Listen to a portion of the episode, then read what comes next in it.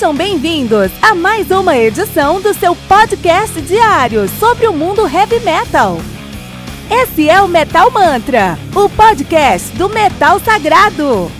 Lembrando que você pode nos mandar suas perguntas, sugestões, críticas, correções, elogios ou quaisquer outros comentários no nosso e-mail metalmantrapodcast@gmail.com.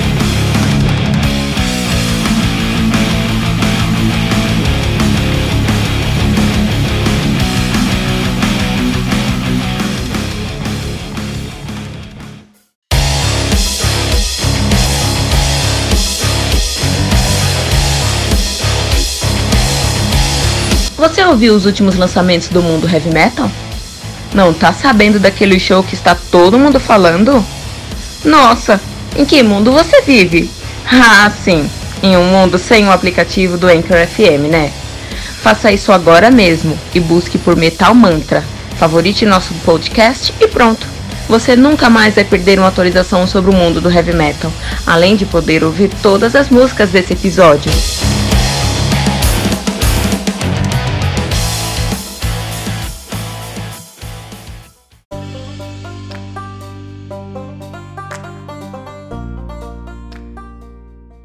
Keeper of the Seven Keys Part 1 do Halloween, álbum lançado no dia 23 de maio de 1987, exatamente quatro meses, três meses e quatro dias antes do meu nascimento.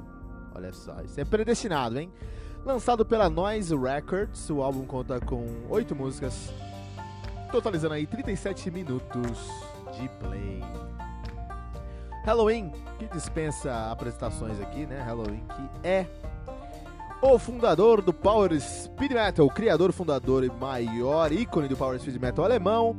São de Hamburgo, na Alemanha, estão nativa desde 83, 78 e 81 eles tinham o nome de Gentry, em 81 eles assumiram o nome de Second Hell, pararam em 82, em 82 eles assumiram o nome de Iron Fest, em 83 eles assumiram o nome de Halloween, estão nativa desde então. A banda que conta com uma discografia bem discutível, mas no começo sua discografia é muito boa. Então eles têm Walls of Jericho de 85, Keeper of the Seven Keys, parte 1 de 87, Keeper of the Seven Keys, parte 2 de 88, Pink Bubbles Go Ape de 91, Chameleon de 93, Master of the Rings de 94, The Time of the Oath de 96, Better Than Raw de 98, Metal Jukebox de 99, The Dark Ride de 2000, que já apareceu aqui, o nosso Today Metal número 1, tá?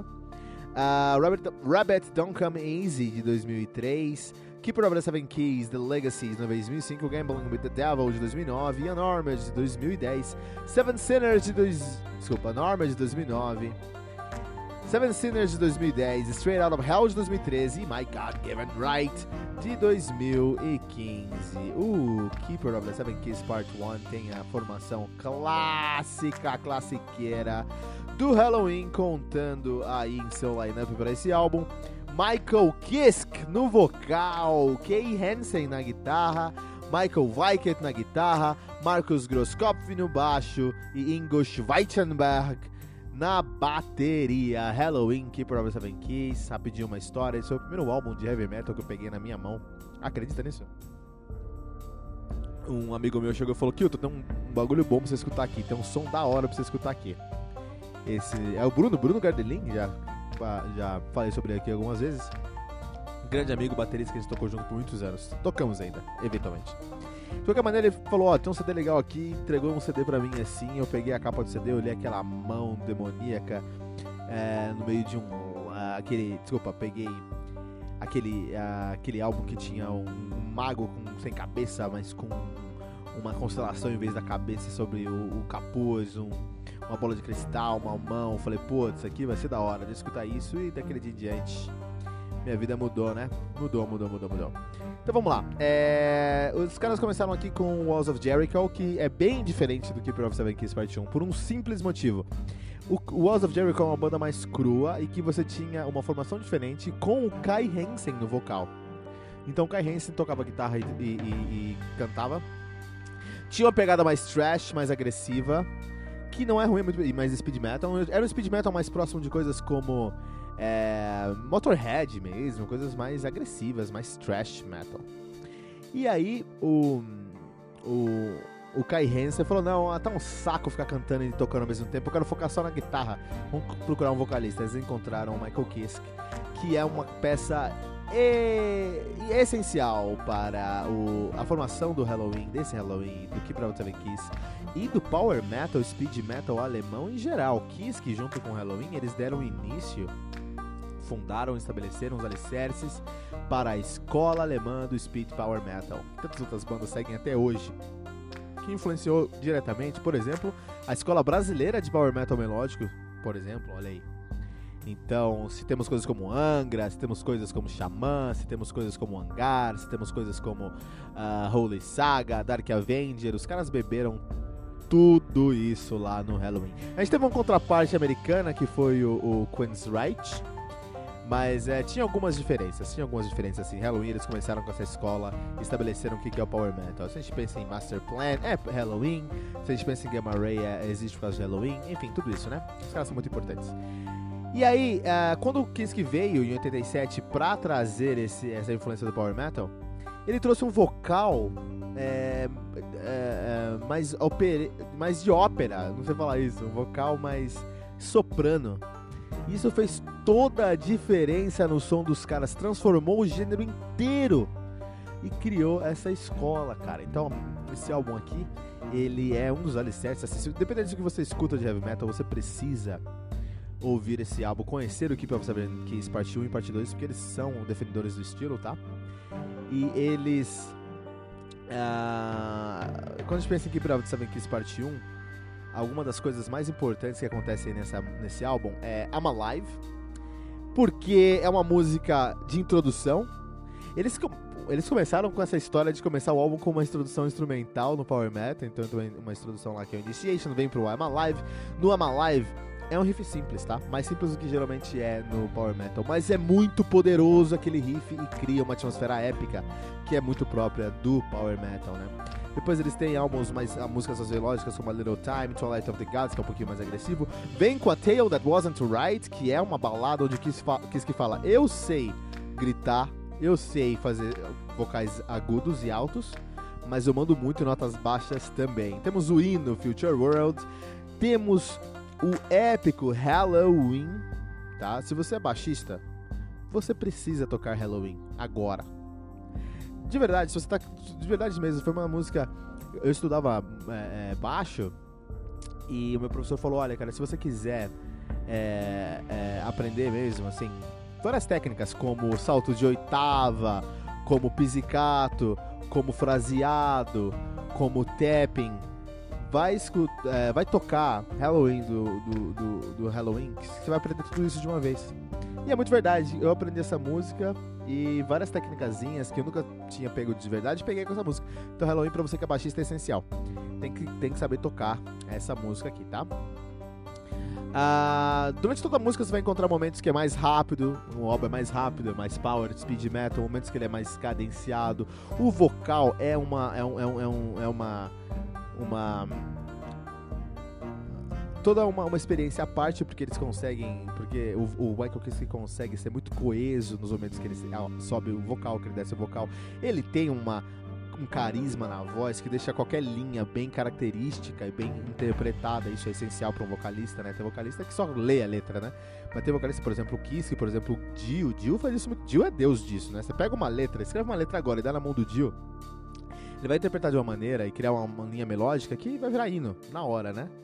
Uh, as guitarras aqui nesse álbum, é, elas também criaram, elas beberam muito assim naquela no entrosamento do Iron Maiden, né? Então as duas guitarras elas são duas guitarras separadas e distintas e têm é, suas diferenças em timbragem, em, em, em, conceito assim, mas elas conversam durante todo o álbum. As, é, eles têm duetos, ele, os, os, os, os, solos, se, é, eles têm um diálogo entre os solos é, bem interessante esse ponto. O Ingo Schweitenberg é, nós viemos para a Terra para cumprir algumas coisas, algumas missões, e o Ingo veio para essa Terra para gravar os, o Keeper of the Seven Keys, parte 1 e parte 2, porque ele estabeleceu o que é Power Metal na bateria, né? Então ele tem um, um bumbo contínuo, que às vezes. Tem um bumbo duplo contínuo, que às vezes é mais rápido, às vezes mais cadenciado, mas é contínuo ali, né? É, que tá sempre grudado com o Grosskopf. E o Grosskopf também aqui. É, a, a, o Grosskopf é um trabalho à parte também, porque o Grosskopf ele consegue cumprir toda a função dele como baixista. É, a timbragem dele o, o, tá abaixo. É difícil explicar isso. Ele tocando tá à frente do tempo dele e a timbragem não consegue acompanhar essa uh, essa uh, a qualidade do baixo aqui. Então uh, tem um baixo que ainda me lembra muito Queen, eh, que, que, que, me lembra muito coisas. Vou tentar reexplicar isso aqui. O timbre do baixo não é o, o ideal para as linhas que ele traz. As linhas que o que o que o Grossalf traz são linhas muito agressivas, é, que deveriam estar que estão ali na, na, na, frente do álbum, só que eles destoam um pouco de todo o, o sentimento que essas linhas trazem. Se ele, por exemplo, tivesse nos Estados Unidos, ele tivesse a timbragem lá do King's Right no baixo, que o americano sabe timbrar baixo de uma maneira incrível, né? Se ele tivesse aqueles, aquela timbragem, eu acho que as linhas aqui ficariam mais coesas para o conceito todo. A gente percebe isso, por exemplo, em A Little Time, dá pra sentir isso. Que tem um baixo sobrando. Fala, esse baixo tá muito bom, mas esse som podia ser um pouco mais grave, mais pesado, mais cheio, mais gordo. Essa realidade está muito, é, tá muito seco e, e deveria ser mais gordo.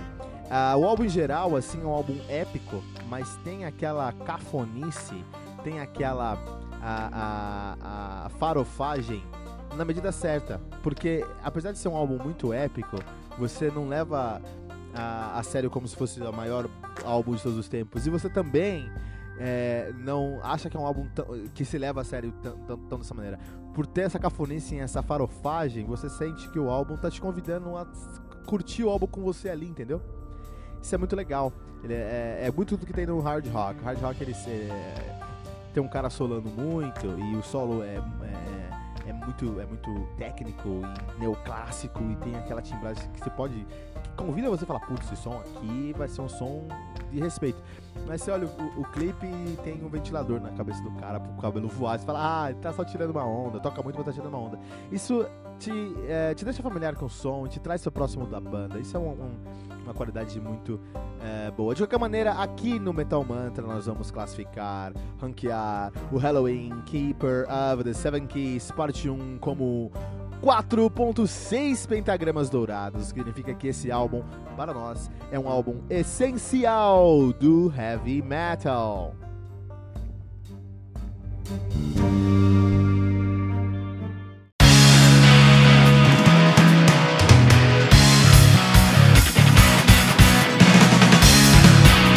Pera aí rapidinho. Você ainda não baixou o aplicativo do Anchor.fm? Como assim? Faça isso agora mesmo e busque por Metal Mantra. Favorite nosso podcast e pronto. Você nunca mais vai perder uma atualização sobre o mundo do heavy metal, além de poder ouvir todas as músicas desse episódio.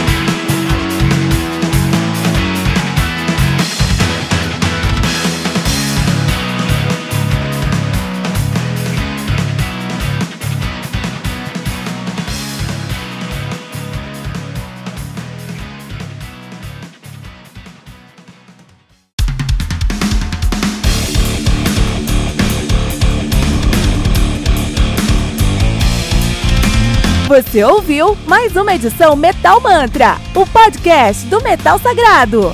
Apresentação: Kilton Fernandes. Não deixe de compartilhar a palavra do metal compartilhando esse episódio, usando a hashtag Metal Mantra.